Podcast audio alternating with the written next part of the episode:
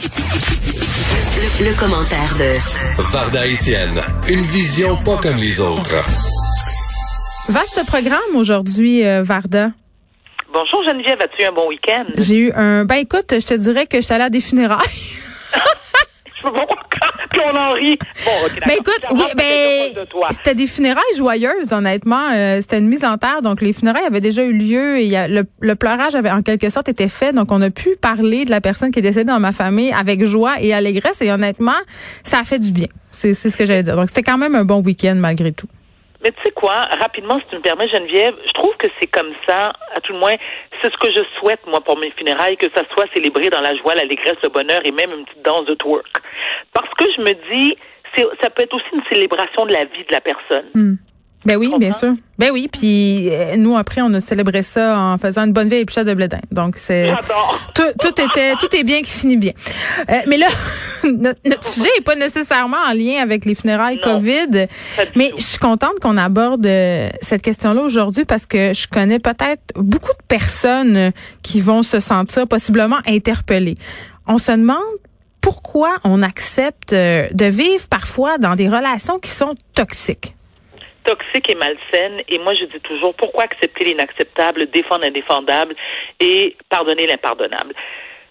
Ça vient de la dépendance affective. Alors, c'est quoi la dépendance affective? C'est lorsque, en tant que, et, ça, ça concerne autant les hommes que les femmes. Je, je pas, euh, c'est important pour moi de le mentionner parce qu'on on a souvent tendance à penser que ce sont les femmes qui sont plus sujettes à souffrir de dépendance affective. C'est lorsqu'on a besoin absolument là de vivre dans le regard de l'autre. Que quand cette personne-là n'est pas dans notre vie, un conjoint, une conjointe, c'est la fin du monde au point que ça peut te faire sentir mal physiquement, psychologiquement, clairement, mais physiquement aussi. Ça vient d'où?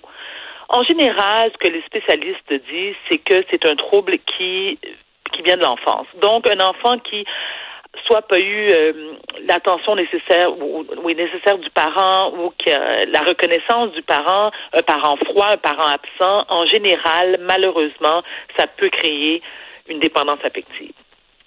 Et euh, c'est souvent aussi euh, manifesté par la peur de la solitude. Tu sais, as peur de l'abandon, tu as une faible estime de toi, et ça fait en sorte aussi que dans la majorité du temps, les dépendants affectifs sont extrêmement jaloux, possessifs du partenaire, et ils font des crises. Je veux dire, c'est vraiment extrêmement douloureux, donc ce n'est pas à banaliser. Mais, mais moi, je pose une question, euh, Varda. Est-ce qu'on n'est pas tous et toutes à un certain niveau dépendant affectif? Oui, je suis d'accord hein? avec toi, mais oui, absolument, à différents degrés. Mais moi, je connais des gens dans mon entourage proche qui ne le sont pas du tout dépendants affectifs, qui ne comprennent pas le concept d'être dépendant affectif. Combien, et je suis sûre qu'il y en a aussi dans, dans, dans ton cercle, euh, mm-hmm. Geneviève, tu as sûrement des amis IES ou IS qui, euh, qui restent en couple pour les mauvaises raisons. Parce qu'ils peur de. Mais non, je connais personne de Mais non, mais écoute, moi, je suis la première à dire à l'autre. Tu sais, moi, j'ai aucun, aucun, aucune gêne à assumer qui je suis, puis parler de mes problèmes, de mes problèmes psychologiques et autres. Mais avoir été une dépendante affective pendant longtemps, ça m'a mis sérieusement dans la merde parce que j'ai accepté l'inacceptable, parce que j'ai défendu les défendables. Puis tu sais, je veux dire, j'étais consciente du problème, mais j'avais tellement peur d'être abandonnée, de ne pas être aimée, de me retrouver seule, que j'ai enduré ça pendant de nombreuses années. C'est sûr que, tu sais, Geneviève, je me dis toujours, lorsqu'une femme, il y a des hommes qui sont battus aussi, qui sont victimes euh, d'abus physiques, et Oh, oui, merci de le mentionner. Mais longtemps, tu sais, j'ai honte de le dire, mais je l'admets, j'ai longtemps eu des, des, préjugés par rapport à ça. Tu sais, je me disais, c'est une femme qui se fait battre, un, c'est épouvantable, c'est inacceptable. Puis, je veux dire, ça se répète, là. On s'entend que, tu sais, le gars qui te fout une claque une première fois ou la femme qui te fout une claque une première fois, c'est 99% des chances qu'elle elle, recommence. C'est un pattern, puis ça ça se défait pas facilement. Tu as besoin d'aide, de soutien, tu faut mm. que tu en thérapie, bon, c'est clair. Mais j'ai arrêté de penser comme ça parce que, tu sais, c'est facile. On a des préjugés lorsque ça ne nous concerne pas ou des membres, des gens de notre entourage. Mais lorsque c'est quelqu'un qui est proche de toi et qui t'expose son problème, et là, tu prends le temps, tu fais une minute là. OK, c'est grave à ce point-là c'est douloureux à ce point-là. Tu acceptes ça parce que toi, tu n'es pas bien. Donc, est-ce que tu restes là parce que, encore une fois, tu as peur d'être seul? Il y a des couples qui, manifestement, le fait d'être en couple, ça leur permet de partager un loyer, une hypothèque, les, les enfants, la responsabilité des enfants, puis toutes, toutes les tâches ménagères. Mais à quel prix tu vas accepter ça? Mais j'ai envie de te dire que le trois quarts du monde sont en couple pour les mauvaises raisons, pardon. Bon, écoute, je voulais pas le dire. Je Mais moi, je le dis, là. Excuse-moi, le, nombre de personnes qui ne se séparent pas, qui baissent plus depuis mille ans, qui ont plus rien en commun, sauf euh, gérer l'horaire des enfants puis décider ce qu'ils vont manger pour souper. Il, y en a plein du monde de même et qui et, je les comprends d'avoir peur parce que c'est vertigineux quand tu me fais une relation, euh, de, de, se dire, OK, là, il va falloir que je paye, il va falloir euh, euh, que je que je m'arrange tout seul. Et tout d'un coup, tu plus cette personne-là sur qui tu peux t'appuyer. Puis même si c'est une relation de merde, ben c'est difficile de, de faire le pas. Puis je sais pas si tu es d'accord avec moi, Varda, mais souvent, on a une petite voix hein, à l'intérieur de nous quand on commence à être en relation avec quelqu'un et on aime bien la faire taire. Et c'est rare qu'elle se trompe, cette voix-là. C'est très rare. Et notre, exactement. Et notre instinct ne nous trompe jamais. Jamais, jamais, jamais. Mais je me dis, rester en couple, lorsque tu es profondément malheureux, là, où est-ce que ça te rend physiquement psychologiquement malade, ça peut conduire à une dépression, à quel prix tu restes dans cette relation-là? Tu vas y laisser ta peau? Puis encore une fois, je ne juge pas, je pose une question à ceux qui nous écoutent. Peut-être qu'ils peuvent nous, ils peuvent nous répondre via Twitter, peu importe. Mais à quel prix? À quel prix? Je me dis, parce que tu as besoin, tu as tellement besoin du regard de l'autre pour te sentir quelqu'un, parce que tu penses que par amour pour cette personne-là, tu euh, acceptes qu'elle te manque de respect, hmm. euh, qu'elle te trompe, qu'elle euh, qu'elle te décourage, qu'elle je veux dire qu'elle t'insulte copieusement. Quoi faire dans, dans, dans, dans, dans un cas comme ça, dans un cas semblable? Ben, faut, un, faut que tu reconnaisses le problème. De deux, il faut que tu apprennes à renouer avec toi-même et à te respecter. Je sais que c'est pas facile mais est-ce que tu peux peut-être aller chercher de l'aide?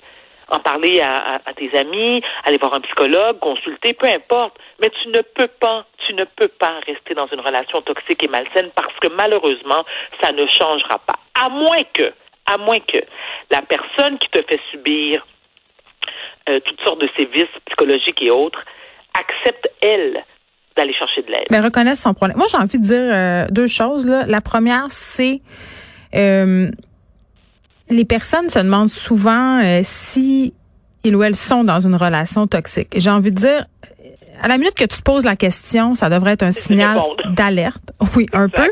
Puis, il y a un test qui existe, il y a plusieurs tests qui existent sur Internet pour évaluer si on est dans une relation toxique ou pas. Il y en a plein, plein, plein, là, je les nommerai pas, mais il y en a un, entre autres, euh, qui est fait par Passeport Santé, qui est particulièrement pertinent. Il y a toutes sortes de tests qu'on peut faire et, ça permet quand même de faire une, une, certaine remise en question. Puis je trouve ça important que tu parles de dépendance économique, de dépendance financière, parce que souvent, Varda, ce qu'on constate, c'est que les personnes qui sont dans une relation toxique sont sous le joug financier de l'autre personne. C'est-à-dire que l'autre personne les a placés volontairement ou même de façon euh, inconsciente dans une relation de codépendance. Donc, tu as l'impression que si tu laisses la personne, tu vas tout perdre. Et c'est parfois malheureusement le cas. Et ça pousse des gens à rester dans des relations problématiques des années. Mais on se refait. Oui, mais Geneviève, tu sais quoi? On se refait. Il faut avoir confiance en soi et mm. confiance en l'avenir. On peut se refaire. Tu sais, c'est sûr que si tu avais un certain train de vie, là, je vais dans l'extrême. Tu sais, une femme qui est en couple, un homme qui est en couple avec une avec un partenaire ou une partenaire qui gagne trois, quatre fois son salaire. Hmm. Là, c'est la grosse cabane, le chalet, trois, trois voyages par année, les enfants à l'école privée, les autos de luxe parqués devant la maison. Parfait. Là, tu te sépares. Clairement, je veux dire, il y a des conjoints, conjointes qui versent une pension alimentaire aux enfants. Ça, c'est un droit acquis que tu as.